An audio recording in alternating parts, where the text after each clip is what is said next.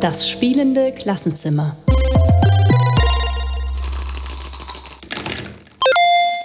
Ja, hallo und herzlich willkommen zur dritten Folge der dritten Staffel.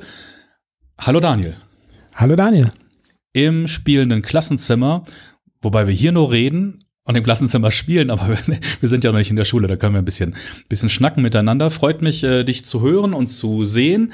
Und ähm, dann steigen wir mal direkt ein. Du hast Spiele mitgebracht. Zwei Stück, glaube ich. Genau, wobei ich mich gerade frage, ob das erste, was ich mitgebracht habe, wirklich ein Spiel ist oder nicht vielmehr äh, Spielzeug. Aber ich äh, gebe euch mal einen kurzen Hörtipp. Es geht um sowas. Eins meiner Lieblings- äh, Spielmaterialien aktuell, Würfel. Und das sind die sogenannten Rory's Story Cubes, sogenannte Geschichts- oder Geschichtenwürfel. Ähm, hat, hat man vielleicht schon mal gesehen. Das sind, ähm, ja, das gibt es in verschiedenen Sets. Ähm, äh, Würfel, die auf jeder Seite unterschiedliche Piktogramme haben, auf denen zum Beispiel dann ein, so eine Art, ich interpretiere das jetzt einfach mal, Sonnenuntergang zu sehen ist oder ein Äffchen, ein Kelch, ein Kaktus, äh, verschiedene Arten von Gesichtern, lachende, weinende Gesichter oder Menschen bei Aktivitäten. Es kommt einfach darauf an, welches äh, Set man kauft. Es gibt dann so Grundsets oder dann Fantasia heißt eins, verzaubert. Ich weiß gar nicht, die sind, glaube ich, recht ähnlich, diese Sets, die ich jetzt da gerade genannt habe. Das ist so weit verbreitet. Heutzutage gibt es, glaube ich, sogar zu jedem Franchise sozusagen ein, ein äh, Set. Es gibt bestimmt auch irgendwo Rory Story Cubes zu Star Wars, würde ich behaupten. Ähm, warum habe ich die mitgebracht? Ich finde, das ist so eine Art äh, Wundermittel, was an Spielematerialien gibt oder als Spielen äh, für einen Unterricht, denn man kann damit absolut vielfältige Sachen machen. Man kann diese Würfel zum Beispiel nutzen, um äh, Sprechanlässe zu schaffen. Einfachste Sprechanlässe, dass man sagt, man würfelt hier mal und erzählt eine einfache kurze Geschichte. Ja, ich würfel drei, vier Würfel oder ich habe selber im Unterricht tatsächlich so gemacht, dass wir angefangen haben mit einem Würfel, Reihe um, jeder erzählt, also jeder wirft einen Würfel, fängt was, äh, eine Geschichte an sozusagen zu erzählen ähm, beim nächsten Mal nimmt man zwei Würfel und drei Würfel und dann schaut man mal, wie weit kommt man eigentlich, wie viel, wie lange kann man das erzählen, äh, so, so dass es noch Sinn ergibt sozusagen. Und schon hat man einen richtig einfachen Sprechanlass geschaffen. Man braucht kaum eine Einführung, kaum eine Hinführung. Das ist relativ schnell gemacht. Ähm, genauso kann man es auch nutzen für kreatives Schreiben zum Beispiel, dass man äh, das sozusagen als Brainstorming-Tool nimmt um irgendwas zu entwickeln, was man schreiben will. Oder ich weiß nicht, vielleicht heutzutage gibt es ja auch Klassen, in denen werden tatsächlich Podcasts aufgenommen oder irgendwelche kleinen Stop-Motions-Filme gemacht oder sowas oder eine andere Art von Drehbuch. Oder vielleicht wird man ein Spiel entwickelt, wer weiß. Es ist letztlich so eine Art, als Brainstorming-Tool kann es auch genutzt werden und dann eben, dass man sich mit den Impulsen, die die Würfel geben, auseinandersetzt. Und jetzt äh, sind das quasi die Sachen, die hier abgebildet sind auf den Würfeln. Da muss ich mir natürlich danach richten, was, was das äh, Material mir hier bietet. Aber ich kann jetzt einen Schritt weitergehen und es ein bisschen, wie soll ich sagen, adaptieren und, und selber überlegen, was für Symbole wären denn für meinen Unterricht noch relevant, dass man mal drüber spricht.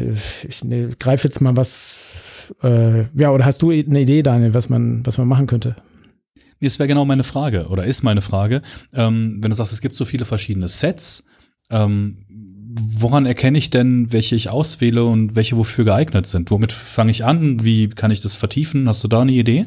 Also für, für einen Fremdsprachenunterricht, wo ich auch herkomme mit Englisch, ähm, gibt es solche einfachen Sets, äh, das Starter-Set tatsächlich, oder ich weiß nicht, ob man das Starter-Set sagen kann, ein orangenes ist das bei mir, ähm, das viele grundsätzliche einfache Symbole hat. Ähm, und dann gibt es, glaube ich, sowas wie, wie Aktionen. Da muss man einfach mal schauen, ähm, was man für, für Sachen findet online. Ähm, ich würde auch gerade parallel noch mal gucken, wenn ich online gucke, was ich finde.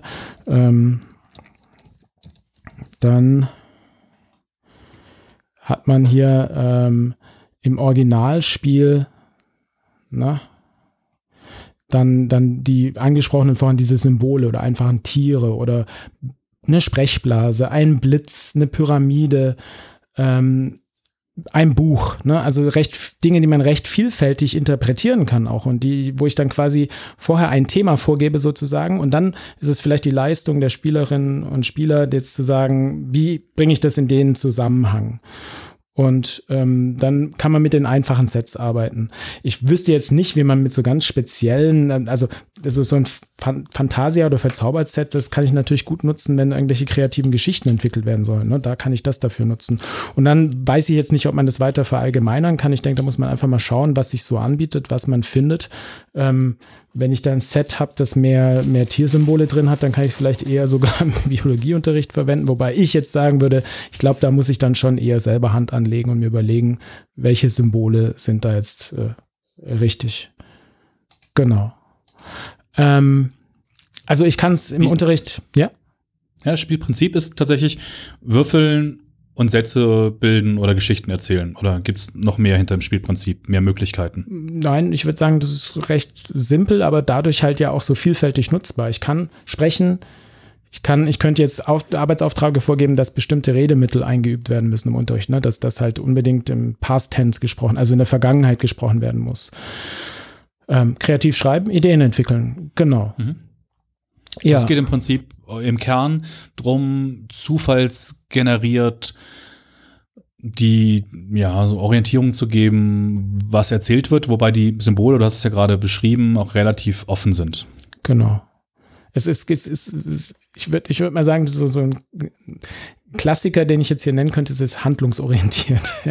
Es bringt mich rein ins Handeln. Ich würfel den Würfel und der hat den, wie du gerade gesagt hast, der ein bisschen Zufall bringt der rein und gibt mir einen Impuls, mich jetzt, jetzt tätig zu werden. Genau. Und im Grunde kann man das jetzt quasi in Gruppen spielen. Man kann es aber auch alleine spielen. Man könnte jedem Schüler drei Würfel hinlegen, sozusagen, ne, wenn man eine Menge hat. Also ich habe hier einen Beutel mit drei, vier Sets. Den habe ich mir so im Laufe der Zeit einfach zusammengekauft. Ähm, und dann kann man da wirklich selber auch recht schnell, wenn man es ein, zwei Mal gemacht hat, kommt man selber auf Ideen, wie kann ich denn das noch einsetzen, weil es dann quasi ja, dann, deswegen habe ich vorhin überlegt, das ist wirklich ein Spiel, es hat dann eher so einen Werkzeugcharakter fast schon, ne? weil es halt ein Material ist aus dem Spiel, das hier so ja, genutzt werden kann. Genau, das waren die Story Cubes. Also kommen wir zum nächsten Spiel. Smalltalk Bingo im Moses Verlag von Marco Teubner und Jens Merkel. Und ähm, auch wieder ein Spiel, das äh, eher für, für den Sprachunterricht geeignet ist. Ähm, das Spielprinzip ist recht simpel. Also zwei Spieler, Spielerinnen unterhalten sich zwei Minuten lang zu einem Thema, das, das auf einer Karte, so eine, im Spiel heißen die Plauderkarten, vorgegeben ist.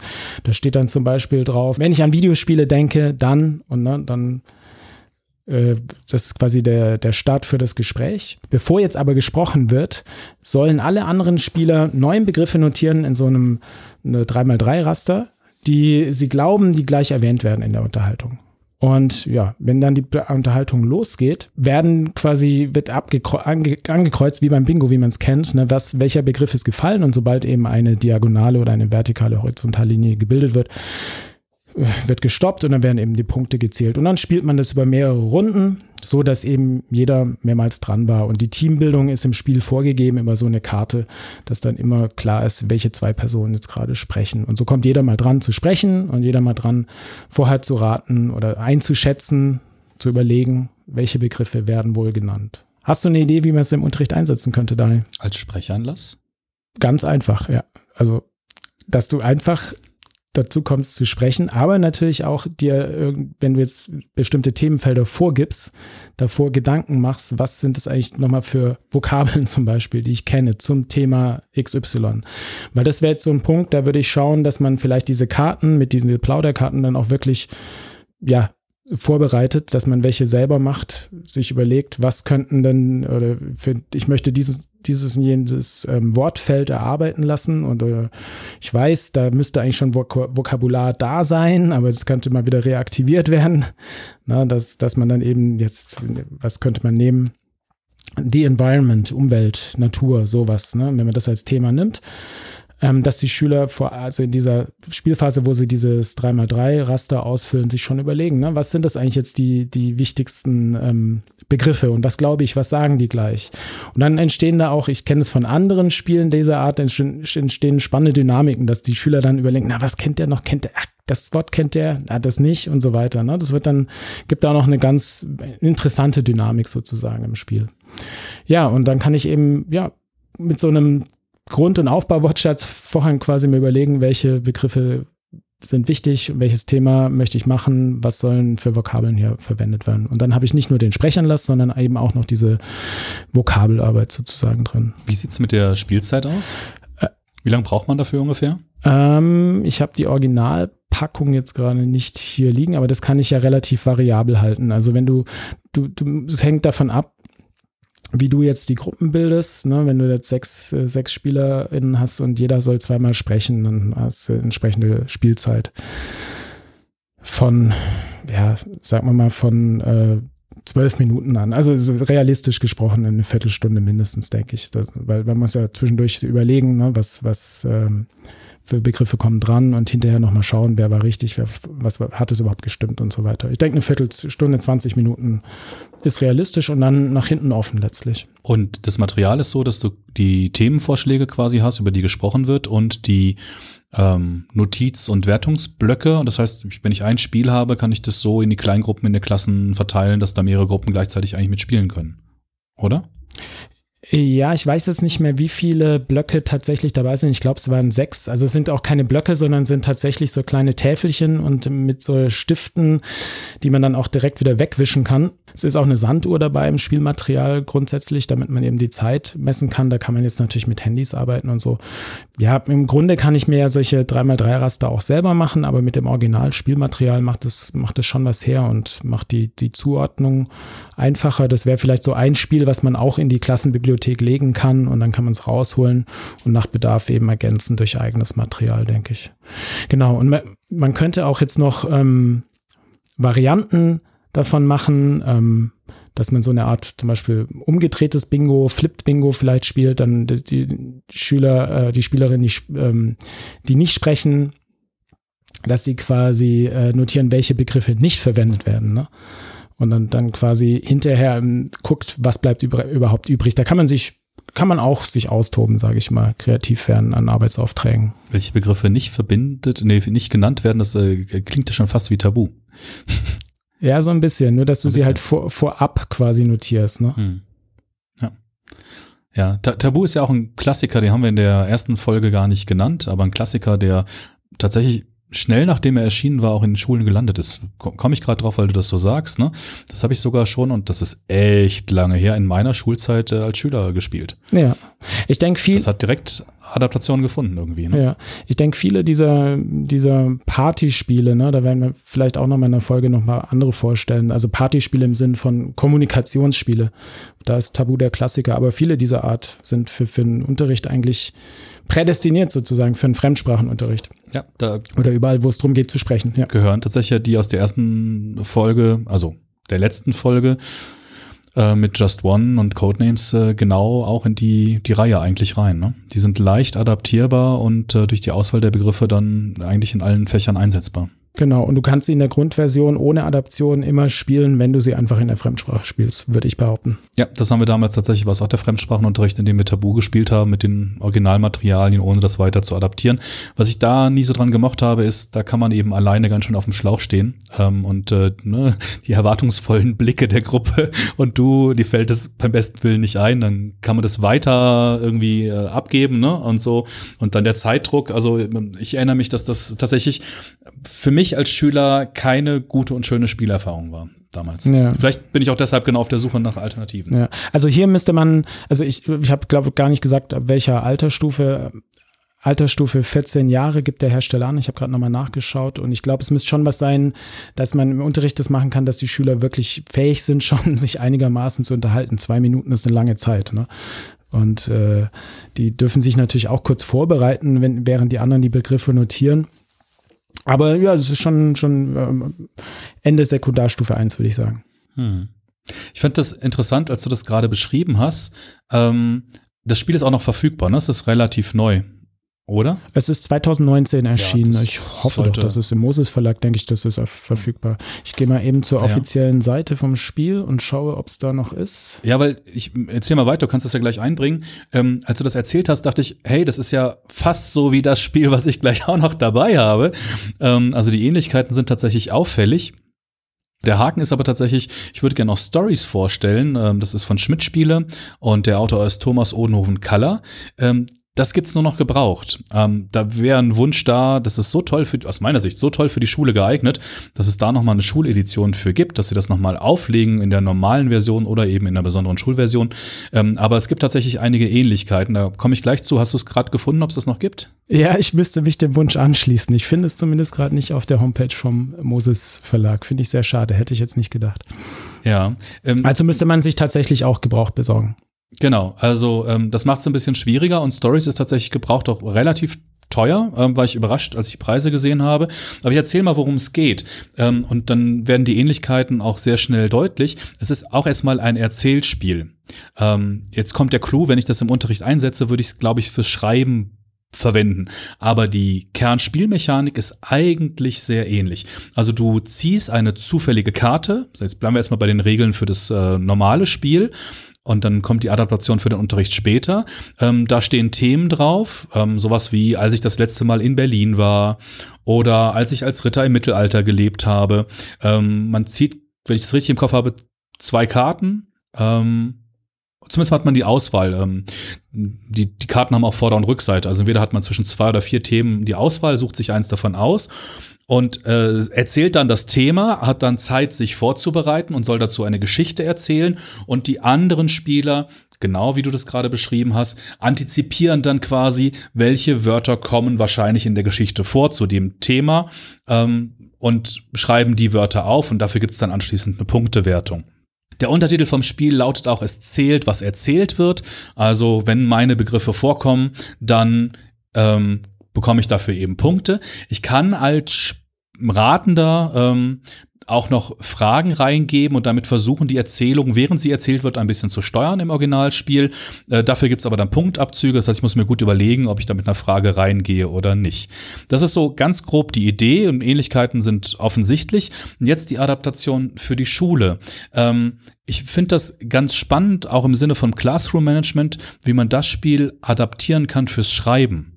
Ähm, und das setzt sich so ein, dass alle gleichzeitig ähm, ein Thema ziehen oder auch zwei Themen ziehen und sich das dann auswählen. Und dann haben alle gleich lang Zeit. Und die Klasse spielt in Kleingruppen von irgendwie drei, vier oder fünf Schülern. Dabei ist es wichtig, ähm, dass die Gruppen gleich groß sind, weil die Größe der Gruppe, ob das drei, vier oder fünf sind, bestimmt die Länge des Spiels. Und damit du da eben nicht ganz unterschiedliche Enden hast, machst du nicht Dreier- und Fünfergruppen, sondern versuchst nur Dreier, nur Vierer oder nur Fünfergruppen zu bilden. Und dann haben sie 10 Minuten, 15 Minuten, das kommt auf die gewünschte Länge des Textes an und auf die zur Verfügung stehende Zeit im Unterricht. Ähm, Zeit, eben eine Geschichte zu schreiben zu ihrem Thema. Und dann lesen sie ihr Thema vor, reihum. Ähm, und jeder schreibt gerade fünf Begriffe auf, von denen er vermutet, dass sie drankommen. Das heißt, du gehst hier hin und limitierst sowohl die Schreibzeit, du synchronisierst die Schreibzeit und die Ratezeit und dadurch kannst du quasi mit mehreren Kleingruppen das in der Klasse ähm, parallel ablaufen lassen. Ne? Was ja manchmal bei Spielen schwierig ist, dann ist die eine Gruppe nach, nach zwei Minuten fertig, die andere braucht zehn Minuten und das kann man hier schön synchronisieren. Ähm, du hast ein Schreibanlass für den Unterricht. Das kann man auch natürlich als Erzählspiel machen, aber ich sag mal, wir haben ganz oft Spiele, mit denen du, du hast es eben gesagt, Kommunikationsspiele, zu, die, die einladen zu erzählen. Und das hier kann man ganz einfach machen zum Schreiben. Und Schreiben ist bei Schülern bei der Mehrheit ziemlich unbeliebt, muss man glaube ich so sagen, gerade im, im, Fremdsprachenunterricht. So, das ist nicht so gerne gesehen und dann noch weniger das Zuhören bei dem, was die anderen geschrieben haben, wenn die das vorlesen. Und das ist, finde ich, genau der Clou hier. Ja, das heißt also, ähm, die, es wird geschrieben und anschließend durch das Antizipieren und dann das Hoffen, ich habe die richtigen Wörter eben aufgeschrieben, ähm, schaffst du es, dass die anderen Schülerinnen und Schüler gut zuhören bei dem, was der oder die andere geschrieben hat. Und das hast du als Unterrichtssituation relativ ähm, selten, weil ne, dann sagst du immer, lest eure Texte vor und dann hört die Hälfte der Klasse nicht zu. Aber du hast eine Frage dazu? Ich, ich frage mich gerade nur, ich könnte es ja statt Zuhören auch machen zum, zum Lesen üben sozusagen, oder? Dann wäre es halt vielleicht zu viel nur jeder für sich weniger interaktiv sozusagen, aber ich könnte ja genauso gut lesen und halt diese fünf Begriffe im Text suchen, oder? Genau, das wäre, wäre genauso gut möglich. Ähm, da müsste man die Texte dann quasi rotieren lassen, ne? gebt sie bitte weiter, aber du hast denselben Effekt, dass alle zeitgleich aktiv sind. Ne, das, was du bei vielen Spielen hast als Downtime, die eliminierst du hiermit. Du hast keine Downtime, weil alle immer gleichzeitig beschäftigt sind. Und das macht für mich den großen, also den zweiten großen Punkt bei dem, bei dem Spiel aus. Und ähm, wenn du es noch weiter adaptieren willst, dann sehe ich noch zwei Möglichkeiten. Zum einen eben nicht die Begriffe aus dem Spiel oder die, die Themenvorschläge aus dem Spiel zu nehmen, sondern so wie wir das bisher bei den anderen Spielen auch gesagt haben, Themen zu nehmen, die wir jetzt gerade im Fremdsprachenunterricht haben oder tatsächlich auch Themen zu nehmen im Fachunterricht. Ich kann mir das in Geschichte genauso gut vorstellen. Oder noch einen Schritt weiter zu gehen, einfach die Mechaniken aus dem Spiel zu nehmen und die zu nutzen, zum Beispiel beim Vorlesen der Hausaufgaben. Ja, du hast eine längere Hausaufgabe aufgegeben in Biologie, in Geschichte, in Deutsch. Sie mussten etwas schreiben und bevor sie vorgelesen wird, wird eben, so wie du das gerade gesagt hast, so ein Bingo-Zettel angelegt oder einfach eine Liste angelegt mit Wörtern und damit erhöhst du eben die Aufmerksamkeit beim Vorlesen von Texten durch die anderen Schülerinnen und Schüler. Also auch das ist, glaube ich, glaube ich, noch in Erweiterung möglich. Ähm, Finde ich ein sehr schönes und gut funktionierendes Prinzip, ähm, was eben das ähm, Schreiben und Hören fördert. Ähm, genau, so das so als als Beispiel. Und die beiden sind ja echt wirklich eng verknüpft miteinander, die Spiele. Ich habe ein zweites Spiel, das mache ich mal ganz kurz, weil es auch sehr bekannt ist, ähm, was auch das Schreiben fördern oder mit dem ich, nicht das Spiel an sich fördert nicht das Schreiben, aber man kann es nutzen, um Schreibanlässe zu bieten in der Schule. Ähm, Genau, das Spiel ist ähm, sehr bekannt, ähm, nämlich Micro Macro Crime City. Mittlerweile gibt es auch weitere Editionen. Ähm, das erste Spiel hat äh, 2021 auch Spiel des Jahres gewonnen und ist von der Edition Spielwiese und der Autor ist Johannes Sich. Das als Schreibanlass in der Schule zu nehmen, wenn man Social Media guckt, in den Lehrer-Bubbles, dann äh, findet man da schon viele Hinweise. Deshalb äh, mache ich das mal ganz kurz hier für die wenigen, die das vielleicht nicht kennen. Man hat ein schwarz-weißes großes Wimmelbild das kann man zum Beispiel dann auch in die Klasse hinhängen, so dass es alle sehen können. Und da drin sind Kriminalfälle versteckt, und zwar ganz viele. Und äh, man hat so einen Umschlag mit mehreren Fragen nach dem Wer, wann, warum, also die typischen Fragen, die einen Kriminalfall äh, ausmachen. Und man muss die Antworten dazu im Wimmelbild suchen. Und dann ist es relativ naheliegend eben, dass man ähm, genau diese Kriminalgeschichte dann aufschreiben auch kann nachdem man sie äh, identifiziert hat im Bild. Und ich finde, ähm, das sind zwei schöne Punkte, die, die mit dem Spiel verknüpft sind. Zum einen ist es kooperativ, man löst das gemeinsam mit der Kleingruppe, man spielt nicht gegeneinander, man gewinnt oder verliert, wenn man den Fall gelöst hat oder nicht gelöst hat. Und wenn man Schwierigkeiten hat, gibt es auch immer noch mal Tipps, mit denen man arbeiten kann. Ähm, und aus einer didaktischen Sicht ähm, ist es toll, weil man kann verschiedene Textsorten damit trainieren. Ja, also so im Kriminalfall kannst du sowohl einen Zeitungsartikel schreiben, du kannst eine Zeugenaussage verfassen lassen, du kannst ein Interview machen und so weiter. Also man kann ganz unterschiedliche Textformen damit verknüpfen. Da sind wir wieder beim Deutsch oder beim Fremdsprachenunterricht. Ähm, ein Nachteil hat das, Bild, äh, hat das Spiel tatsächlich. Äh, die, es ist für Erwachsene gemacht und enthält Fälle, die nicht jugendfrei sind. Die Fälle sind gekennzeichnet für die verschiedenen Altersgruppen, aber die Bilder sind trotzdem alle im Wimmelbild enthalten, es gibt eben nur ein großes Wimmelbild für alle Fälle. Und da muss man sich gut überlegen, ähm, ob man das mit welcher Klasse spielt, weil da sind durchaus Dinge drin, die sehr stark auf Gewalt oder Sexualität abheben. Ähm, die sind nicht ganz explizit, weil es sind sehr einfache Strichzeichnungen. Trotzdem, wir haben das im Familienkreis gespielt, kamen dann so Fragen, Papa, was ist denn da abgebildet? Und das kann man im Familienkreis nochmal anders klären als in der Schule, wenn man dann irgendwie die erboste Mutter oder den erbosten Vater dann plötzlich ähm, einen Telefonanruf hat oder die zum Direktor gehen. Deshalb vorher mal gut gucken, was man da machen kann. Die Idee dahinter ist toll. Ähm, es ist unglaublich motivierend, dann sich auch in die Geschichten zu vertiefen, die vielleicht weiterzudenken oder die Vorgeschichte dazu zu erfinden.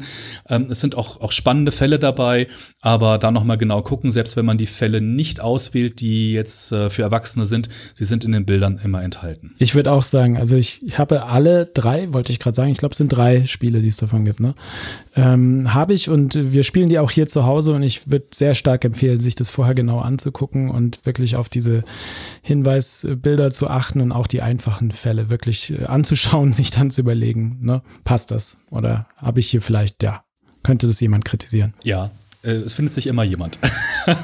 genau, aber, aber trotzdem, also vielleicht. In, in, in einem realistischen Maße sich das vorher Ja, zu und meine also ich genau. würde mir wünschen, und das zieht sich ja durch die, die Folge heute auch durch, ich würde mir wünschen, dass äh, Johannes Sich, Edition Spielwiese, hingehen und sagen, das hat so ein Potenzial, das ist vom Material nicht wahnsinnig aufwendig. Wir machen halt mal eine Edition für den Fremdsprachenunterricht. Ich glaube, das wäre ein mega Verkaufsschlager im Bereich Unterricht, aber da ist immer die Frage, ne, welcher Verlag hat Interesse dran? Und das, ich glaube, das große Problem der, der Brettspielverlage ist eben der Distributionsweg. Die kommen halt so nicht in Schulen rein. Mal gucken, ob sich da in Zukunft was tut. Ich würde es mir sehr wünschen, ähm, dass man da eine adäquate Version hat, ähm, die genauso viel Spaß macht, die auch spannende Fälle bietet, die aber eben so einsetzbar ist, dass man da keine Angst haben muss, irgendwie mit der Schulleitung, Schulaufsicht oder mit den Eltern irgendwie in unangenehme Gespräche zu, zu geraten. Ich habe Genau, ja, da, wäre es, wenn ich das kurz an, ergänzen darf, diese Idee des Jointen Ventures, die wir schon öfter auch angesprochen haben, dass dann da vielleicht auch didaktische Begleitmaterialien direkt dabei sind. Das wäre einfach schön und dann macht es das noch leichter, wenn dann direkt das, was wir jetzt hier zum Beispiel uns überlegen und dazu erzählen und, und gesammelt haben und von Kolleginnen und Kollegen kennen, dass das direkt dabei ist, genau. Genau, du hast, du hast die, die Stärke der beiden. Ne? Du hast die Brettspielverlage, die wissen, wie man tolle, spannende Spiele machen kann. Und du hast die Lehrmittel, Schulbuchverlage, die das Ganze in Schulen bringen können. Und beide haben Vorteile, aber ich würde jetzt sagen, es ist genau der Punkt, wo Schule und Spiele, wo es im Moment noch hakt. Ähm, die Brettspielverlage kommen nicht gut äh, an die Lehrerinnen und Lehrer, an die Schulen ran. Und die Schulbuchverlage, denen fehlt in Teilen das Know-how. Ähm, da ist der Fokus oft zu sehr auf das Lernen und zu wenig auf dem Spaß, auf dem guten Spiel. Ähm, das hat auch seine guten Gründe, aber wenn man genau die Mischung von beiden finden würde, glaube ich, da könnte noch was ganz Tolles entstehen.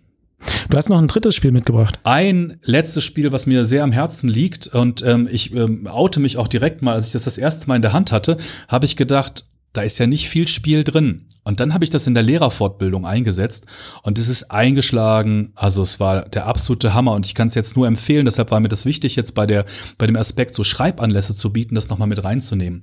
Das Spiel heißt Wendepunkte und ist von den großartigen Kollegen von Playing History entwickelt. Ist auch noch verfügbar über die Bundeszentrale für politische Bildung. Lässt sich das noch bestellen und ähm, eignet sich jetzt in dem Fall nur für einfach, nämlich für den Geschichtsunterricht. Es geht um DDR-Biografien. Das Spielprinzip ist wie gesagt sehr einfach. Man hat drei Lebensabschnitte, die sind in eins, zwei und drei unterteilt. Die Spieler bekommen Karten auf die Hand.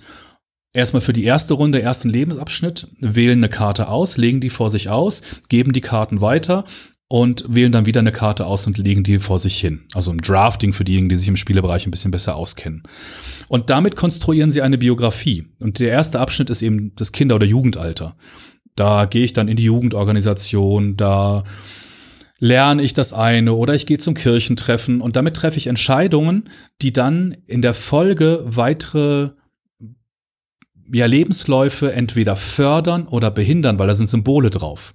Und ich brauche für gewisse Entscheidungen dann gewisse Voraussetzungen oder ich habe etwas gemacht, wie zum Beispiel ich war in oppositionellen Kreisen, dann kann ich anschließend nicht mehr studieren gehen. Ja, also das wird da wieder gespiegelt, diese Einengung. Zweite Runde, selbes Prinzip, alle bekommen Karten, wählen eine Karte aus, legen die vor sich hin, aber müssen schon achten, was habe ich in der ersten Runde auslegen? Kann ich die überhaupt noch hinlegen? Habe ich die Voraussetzungen erfüllt oder bin ich eingeschränkt? Und in der dritten Runde dann das letzte Mal, aber da sind wir in der Zeit nach 1989, 90. Und es gibt eine erste Wertung, die noch in der DDR ist. Und dann kommt eine zweite Wertung, die dann eben nach 1990 erfolgt. Und da werden plötzlich die Dinge, die vorher Punkte gebracht haben, ganz anders bewertet. Die Lebensläufe verändern sich. Und in das, das, man hat, das hat man in 10, 12 Minuten gespielt. Und in der Lehrerfortbildung sind so viele Fragen bei diesem Spiel aufgetaucht. Ja, da war dann auch zufälligerweise jemand dabei, der in der DDR noch äh, aufgewachsen ist. Und dann ging die Frage los, war das wirklich so? Ah, das ist ja krass, wie werde ich denn hier eingeschränkt durch den Staat? Und es war sofort eine Diskussion da und ein Austausch über die Inhalte. Und den habe ich bei Schülern äh, vielleicht nicht im selben Maße, aber das Spiel regt dazu an, eben genau diese Voraussetzungen und Einschränkungen und vor allem diesen Bruch den die Lebensbiografien rund um 1989, 90 haben, zu diskutieren und, und erstmal wahrzunehmen und dann noch zu hinterfragen. Und das, äh, der Punkt zum Schreiben ist dann halt, du kannst ja genau damit arbeiten. Ne? Du kannst eben ähm, eine kleine Autobiografie schreiben lassen. Du kannst ein Interview mit dieser fiktiven Person führen. Also du hast ja einen Lebenslauf dann vor dir liegen, kannst demjenigen noch einen Namen geben, ein Alter geben, einen Geburtsort ähm, und kannst dann autobiografisch arbeiten, mit einem Interview arbeiten, mit einem Brief, im Rückblick an jemanden. Also da lassen sich auch unterschiedliche Textarten äh, fiktiv nutzen, die aber genau diese Ereignisse nochmal ähm, in den Blick nehmen und ähm, verarbeiten lassen. Es klingt für mich jetzt sehr spannend, weil es, es hat ja sowas, also der Perspektivwechsel ist ja da das Entscheidende letztlich, die, der mir dann auch durch diesen Twist, so nenne ich es jetzt mal, zwischen der zweiten und dritten Spielphase, hast du gesagt, reinkommt, also die Wende.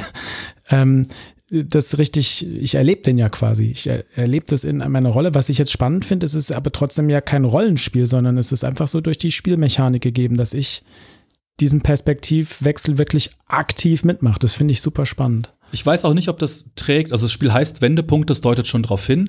Ich habe das jetzt so erlebt, dass meistens spielt man ja also das kommt immer aufs Spiel an, aber das ist ein Spiel, das machst du wahrscheinlich einmal in der Lehrerfortbildung, einmal mit einer Klasse im Unterricht, das spielt man oft dann nicht mehrfach. Ne? Die Frage, ob das mehrfach trägt oder ob dann nicht eben überwiegt, ich weiß, da kommt dann dieser Bruch und dann spiele ich schon darauf hin, dann am Ende möglichst viele Punkte zu haben.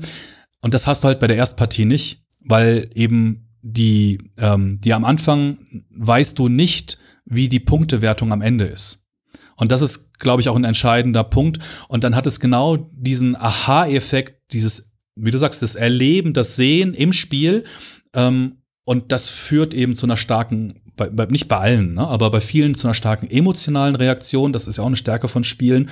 Und dann auch zu einem Hinterfragen und einer Reflexion. Also es hat mir ähm, wirklich beim Einsatz sehr, sehr gut gefallen. Kann ich für den Geschichtsunterricht auch nur, nur empfehlen. Ist ein wie gesagt, schnell erklärtes, schnell gespieltes Spiel. Rahmen sind so mit der Erklärung vielleicht 20 bis 25 Minuten eher was für die Oberstufe. Müsste man mal gucken, ob man das in der 9. und 10. Klasse schon einsetzen kann. Habe ich noch nicht gemacht. Wenn jemand Erfahrung hat, ähm, gerne Hinweise darauf. Das würde ich noch als Frage mitnehmen, ob das da gut geht. Aber ähm, es entsteht auf jeden Fall Interesse an dem Thema, an der DDR, an den Menschen, ähm, an deren Geschichte und das ist eine gute Voraussetzung dann für den Unterricht. Also auch da, wir hatten das in der vorangehenden Folge Frage, ähm, ist das irgendwie am Ende oder am Anfang einsetzbar? Ich würde das relativ früh einsetzen, weil es eher Interesse weckt und Fragen weckt, die ich dann anschließend aufgreifen und bearbeiten kann. Wo du gerade ansprichst, dass man es vielleicht nur einmal spielen kann, ähm, fällt mir auf. Wir haben, glaube ich, in der letzten Folge darüber gesprochen, dass man verschiedene Spiele parallel spielen kann. Das würde ich jetzt hier so nicht sehen. Aber wenn man ein Spiel nur einmal spielen kann, dann wäre es ja vielleicht was für, wie soll ich sagen, für die Fachschaftsbibliothek, für den Spielekoffer der Fachschaft und nicht unbedingt für den individuellen Spielekoffer, weil dann, dann wird es eben in jedem Jahrgang immer mal wieder kann es genutzt werden. Wäre auch so eine Idee. Ja, und dadurch, dass du hier so eine Biografie auslegen hast, ähm, ist ja auch ein Thema, das sich wahrscheinlich durchzieht durch unsere Folgen. Hier brauchst du eine anschließende Reflexion. Das Spiel steht nicht für sich alleine, sondern ähm, sagen wir, das Lernen erfolgt tatsächlich dann in der Auseinandersetzung mit dem Erleben, mit den Materialien, die ausliegen, mit dem Nachdenken und Diskutieren anschließend. Das ist hier ein ähm, steht nicht für sich alleine. Und das ist auch Absicht. Ne? Das ist der, der Anlass, der Einstieg und es löst dann was aus, was viel stärker ist als ein Schulbuchtext oder eine Aufgabe. Aber wenn du sagst, äh, zwölf Minuten Spieldauer, ich weiß es nicht mehr, Viertelstunde. Ja, also du brauchst schon ein bisschen länger zum, zum Erklären, weil es zwar ein einfacher Mechanismus, aber den kennen viele nicht. Ähm, die haben ein super Video dazu gemacht, verlinken wir auch dann in dem Infoblatt. Ähm, das dauert, glaube ich, acht oder neun Minuten. Das erklärt das super und dann kann man spielen und dann dauert das Spiel so je nachdem, wie viel die Gruppe schon beim Spielen diskutiert, zwischen 10 und 15 Minuten. Das heißt, in der Summe brauchst du so 20, 25 Minuten dafür. Ja, aber dann vielleicht ja eine Einzelstunde sogar, wobei, wenn man es wirklich ausführlich machen will, eine Doppelstunde, ist das doch gut möglich, oder? Ja, und du kannst es auch im Nachgang noch aufgreifen, kannst sagen, wir sammeln jetzt mal eure Fragen und dann gehst du in der nächsten Stunde hin und arbeitest weiter damit, weil das ein, für die vielen emotionales Erlebnis ist, bleibt es auch anders haften. So, das, ich, man muss es, glaube ich, nicht in einer Stunde oder einer Doppelstunde abschließen. Ja. Apropos abschließen, meinst du, wir können den Deckel auf diese Folge drauf machen? Das war ja mal eine wunderbare Überleitung. Mal gucken, ob wir das jetzt immer hinkriegen. Äh, ich äh, überlege noch mal, aber ich glaube so, wir haben unsere Spiele vorgestellt. Alle Infos noch mal zum Nachlesen in die Infoblätter auf die Homepage. Das spielende Klassenzimmer mit Bindestrich jeweils.de. Und ich glaube, dann können wir Deckel drauf machen. Ich nehme mir noch eine Hausaufgabe mit, die Verfügbarkeit der Spiele prüfen. Das äh, werde ich auf jeden Fall für die zukünftigen Folgen noch machen. Vielleicht ist es auch ein Anreiz, wer immer auch zuhören mag, da nochmal aktiv zu werden. Genau. Dank dir, Daniel. Super. Dankeschön. Mach's gut. Ciao. Tschüss.